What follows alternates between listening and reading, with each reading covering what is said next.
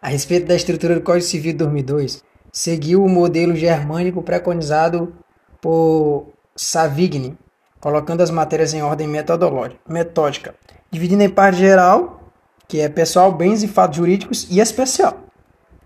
Operou-se a unificação do direito das obrigações, fazendo isso incluir o direito de empresa.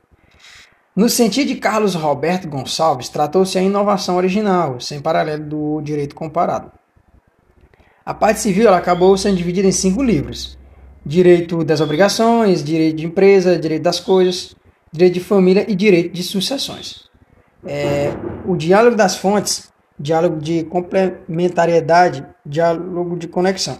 Abre uma exceção à aplicação do princípio da especialidade, permitindo que o Código Civil, norma geral, seja aplicado quando se torna mais protetiva. É, é a possibilidade de aplicar a norma geral em relação privada, regida por norma especial, sendo que a norma geral for mais favorável.